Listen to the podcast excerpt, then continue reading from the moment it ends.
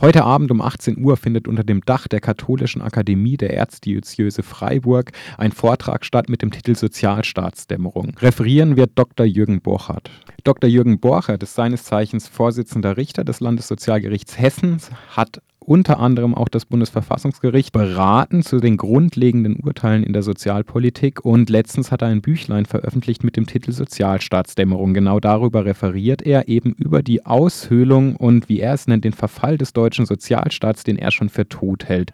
Ganz grob für unsere Zuhörer, Herr Borchardt, worum wird es denn in Ihrem Vortrag heute Abend gehen? Keineswegs von Familienförderung die Rede sein kann, sondern dass Familien bis aufs Blut stranguliert werden. Es ist nur so schwer zu erkennen, weil es semantisch verhüllt ist hinter diesem ganzen Versicherungsgedöns und weil es semantisch verhüllt ist durch die Begriffe von Solidarsystemen, die wir hätten. Ja? Und weil es verhüllt wird durch immer den stetigen Hinweis auf die schieren Volumina äh, der, äh, des Sozialbudgets äh, obwohl, wenn man genau hinschaut, das Sozialbudget im Grunde eine öffentliche Schande ist, weil es nämlich zu 70 Prozent von den Ärmsten der Armen bezahlt wird. Nun kommen Sie ganz am Ende zu dem Fazit davon, dass äh, im Monat Familien um die 250 Euro pro Kind verfassungswidrig vom Staat ausgeplündert werden. Ja. Und das ist, wie Sie jetzt auch aufgezeigt haben, nochmal eine verfassungswidrige Politik. Da fühlt man sich doch sehr ohnmächtig. Was haben wir, sag ich mal, als Bürger, die daran was ändern wollen, für Möglichkeiten? Na, darum geht es ja genau morgen. Man kann die Verteilungsfrage packen an einer einzigen Stelle. Und das ist die Behandlung der Familien in den Transfersystemen, in der Steuer- und in der Sozialversicherung.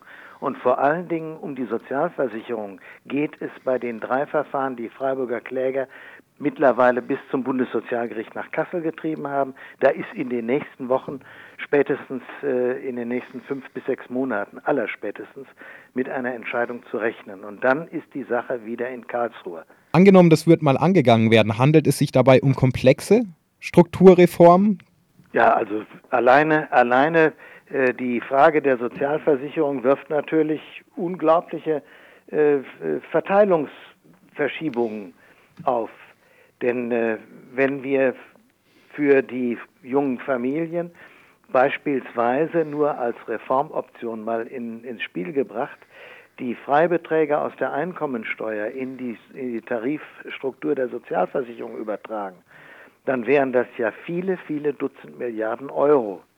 Die müssten von den Personen, die aktuell keine Kinder zu versorgen haben, getragen werden. Also wer noch im, im erwerbsfähigen Alter ist und seine Kinder großgezogen hat und die Kinder stehen auf eigenen Beinen, der müsste auch entsprechend mehr zahlen. Ja? Und das können Sie sich ausrechnen, dass das äh, natürlich im Grunde technisch einfach zu machen wäre. Aber das ist äh, politisch ein hochkomplexer Vorgang. Sie sehen jetzt eben besonders Kirchen, Gewerkschaften und Sozialverbände in der Verantwortung. Was ist mit politischen Parteien? Die haben Sie abgehakt, die derzeitige politische Parteienlandschaft? Ja, die politischen Parteien denken immer nur zuerst an ihr eigenes Überleben. Und das ist äh, mit den Geboten der Gerechtigkeit nur schwer zu vereinbaren. Das klingt für mich aber in einer gewissen Weise dann doch auch hoffnungslos, weil es sind ja letztlich ist es der Gesetzgeber, der uns Nein. da rausbringen muss. Nein, worum oder? es ja morgen auch gehen wird, ist mhm. ja die Frage, wie kriegen wir die Informationen in die Bevölkerung rein, damit die kapieren, was mit ihnen gemacht wird. Ja? Dass wir einen semantischen Versicherungsbetrug haben durch diese äh, Versicherungsterminologie bei der Rente und so weiter. Dass wir denen klar machen, hört mal her, von beitragsfreier Mitversicherung in der Krankenversicherung als Geschenk an die Familien kann überhaupt keine Rede sein. Und solche Sachen. Jeder in Deutschland kriegt die Gehirnwäsche verpasst, dass es doch bei uns glänzend sei im Vergleich zum Rest Europas und der Welt. Ja? Und dass wir in Deutschland wirklich einen Teil der Bevölkerung aussortieren, der immer größer wird, der unter schlechteren Bedingungen äh, lebt als äh, der Rest Europas, das wird geflissentlich unterschlagen. Und dann, wenn die Leute das kapieren und sozusagen sich auch als Wählerquantität äh, eindeutig äußern, dann wird es natürlich kritisch für die Politik. Dann wird die Politik auch reagieren, da bin ich 100% sicher. Und habe ich als äh, Arbeitnehmer sozusagen die Möglichkeit, auch äh, die Rentenversicherung direkt anzuschreiben, darauf hinzuwiesen, Protest zu äußern und ja. zu sagen, dass ich zahle etwas, was mir in der Zukunft nichts bringt? Sag, also was ich mir vorstelle, ist, dass wir eine große Internetaktion auf die Beine stellen, sobald die drei Verfahren aus Freiburg in Karlsruhe sind. Ja? Das äh, würde dann so aussehen, dass man entweder eine Massenklage nach Karlsruhe ab, abliefert, wo sich also äh, Tausende von Familien hinter diese Verfahren stellen und man das nach Karlsruhe reicht, damit die Karlsruher Richter wissen, hey, das ist nicht nur ein äh, Ding, was drei Leute interessiert oder diesen publiken Familienverband aus Freiburg, sondern das berührt die Masse der Leute hierzulande. Und sie werden nicht müde, immer wieder die Agenda 2010 unter der rot-grünen Koalition hervorzuheben. Welche Bedeutung spielt diese in diesem Kontext? Wir erleben eine massive Ausweitung des Niedriglohnsektors. Genau das, was äh, Gerhard Schröder als äh, große deutsche Errungenschaft auf dem Weltwirtschaftsforum in Davos gepriesen hat, wird in Deutschland vollzogen. Dass wir eine, eine äh, ja, Verstärkung im Niedriglohnsektor haben mit verheerenden Konsequenzen für das Große und Ganze. Das fängt ja dabei an, dass wir diese doppelte Kinderarmut nicht nur nicht äh, eindämmen, sondern sie noch gravierend verstärken. Doppelte Kinderarmut insofern, weil wir von 1965 bis heute die Geburtenzahl halbiert haben, den Anteil der Kinder in der Sozialhilfe bzw. Hartz IV aber auf das 16-fache gesteigert haben. Ja? Und das beinhaltet gleichzeitig eine massenhafte Beschädigung von Bildungsfähigkeit. Und dass es da in Deutschland so mordsmäßig brennt, äh, haben nicht nur Untersuchungen hierzulande gezeigt, dass ein Viertel der Schulabgänger die äh, elementaren Kulturtechniken des Lesens, Schreibens, Rechnen nicht beherrschen, sondern selbst im fernen New York hatte sich das rumgesprochen. Wir haben 2006 Besuch bekommen von einem Sonderbotschafter der UN mhm. für Bildung, Werner Munoz, der uns ins Stammbuch geschrieben hat, dass in Deutschland eine katastrophale Entwicklung Platz greift, die zu größter Sorge Anlass gibt. Und es wird verschleiert, dass immer mehr Menschen theoretisch Arbeit haben, aber sie nicht mehr zum Leben ausreicht und der Staat äh, sozusagen den Lohn bezahlt, den eigentlich die großen Unternehmen zahlen sollten. Na, wir haben doch alle gerade diese großen Hurra-Bekundungen gehört, dass wir in Deutschland mehr Beschäftigung denn je haben, dass diese Mehrbeschäftigung vor allen Dingen in dem Bereich der Niedriglohnarbeit zu finden ist und dass wir Arbeits Plätze mit Vollzeitstellen, die gut bezahlt waren, in der Größenordnung von 2,2 Millionen abgebaut haben seit zehn Jahren, das sagt Ihnen doch auch keiner. Genau, und gleichzeitig wachsen die Tafeln, wie Sie auch noch am Rande ja. ausführen. Ja, ein Land kriegt Pickel, wenn man sich anguckt, wie sich die Tafeln entwickelt haben in den letzten zehn Jahren. Das fing an mit hier und da mal so einem kleinen Pipfelchen und mittlerweile haben wir das ganze Land mit Pocken übersät. Auch hier im wohlhabenden Süden Deutschlands ja, das, wohlgemerkt. Das ist äh, auffallend, dass die äh, Tafelverteilung sich sogar da mehr konzentriert, wo die wohlhabenden Regionen in Deutschland zu finden sind, während da im, im äh, deutschen Osten, Nordosten, wo wir eine Armutskonzentration haben, die über das, was in Europa sonst noch zu finden ist, teilweise sogar hinausgeht, dass dort wenig äh, Tafeln zu finden sind, das ist schon auffallend. Wie stellt es sich in anderen europäischen Ländern da? Ist Deutschland wirklich da so auf verlorenem Posten, was diese negative äh, Familienpolitik angeht, oder sind wir da in guter Gesellschaft? Also, was die Familienpolitik angeht, hat Deutschland einen ganz schlimmen Pferdefuß, den andere nicht haben, und das ist die Sozialversicherung, weil die Sozialversicherung, das kann man nicht oft genug betonen, den Fehler in der Marktverteilung der Einkommen, die ja vollkommen familienblind ist und die Familien in der primären Einkommensverteilung systematisch auf die Verliererstraße schickt, weil dieser Fehler in Deutschland nicht nur nicht behoben wird, sondern durch die Sozialversicherung und ihre 1 zu 1 Anbindung an die Löhne sogar noch verdoppelt wird.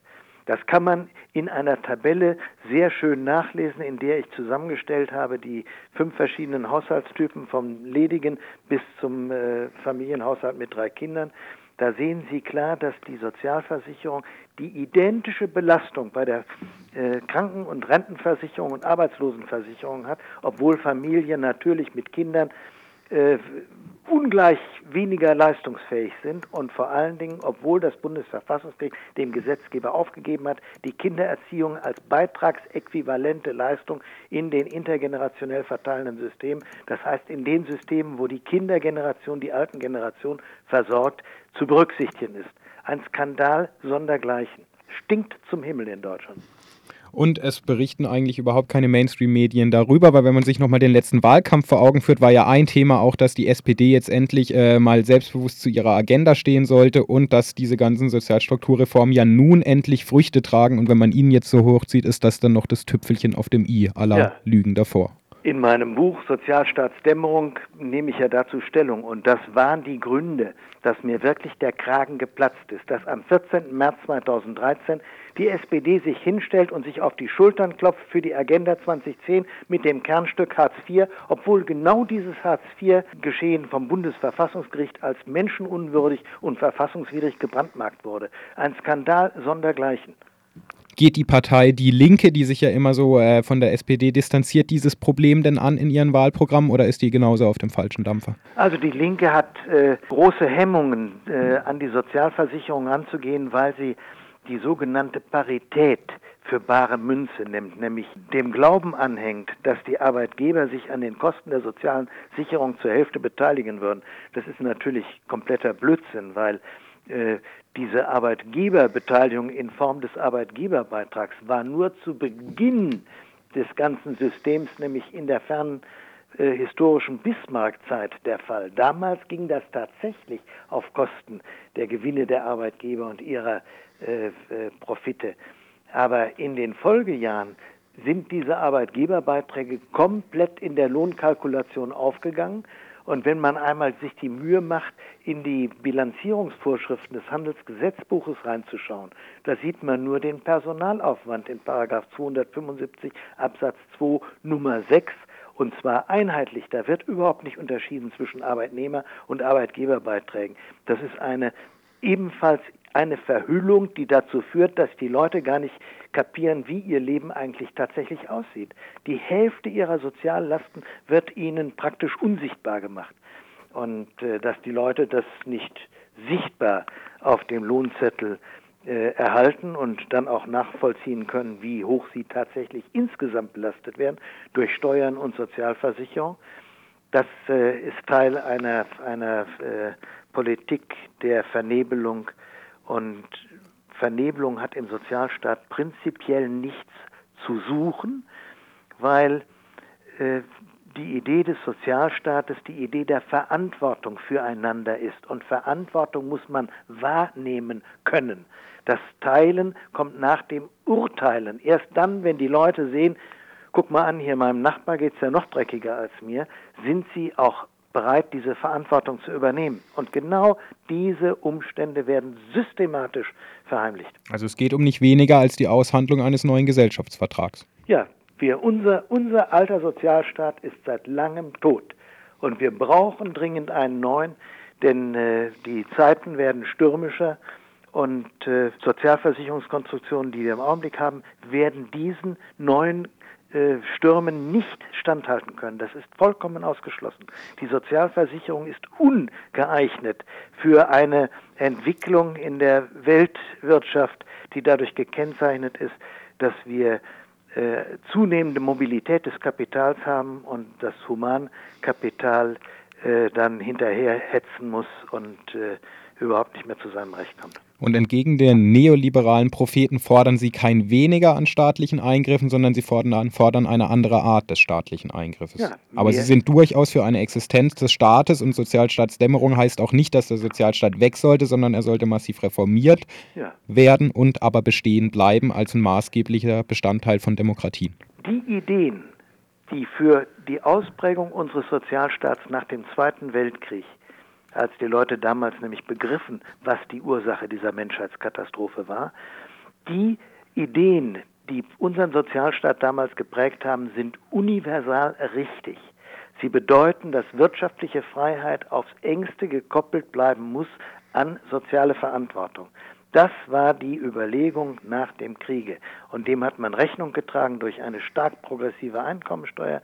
Dem hat man Rechnung getragen dadurch, dass man wenig indirekte Steuern eingenommen hat, weil man wusste, indirekte Steuern belasten die kleinen Leute. Man hat die Sozialbeiträge erträglich gehalten und so insgesamt dafür gesorgt, dass die Demokratie auch überlebensfähig wurde. Denn man wusste damals, dass die Demokratie dann schwerstens beschädigt wird, wenn wir so eine extreme Ungleichheit Verteilung von Einkommen und Vermögen haben, wie sie in Deutschland jetzt wieder eingerissen ist.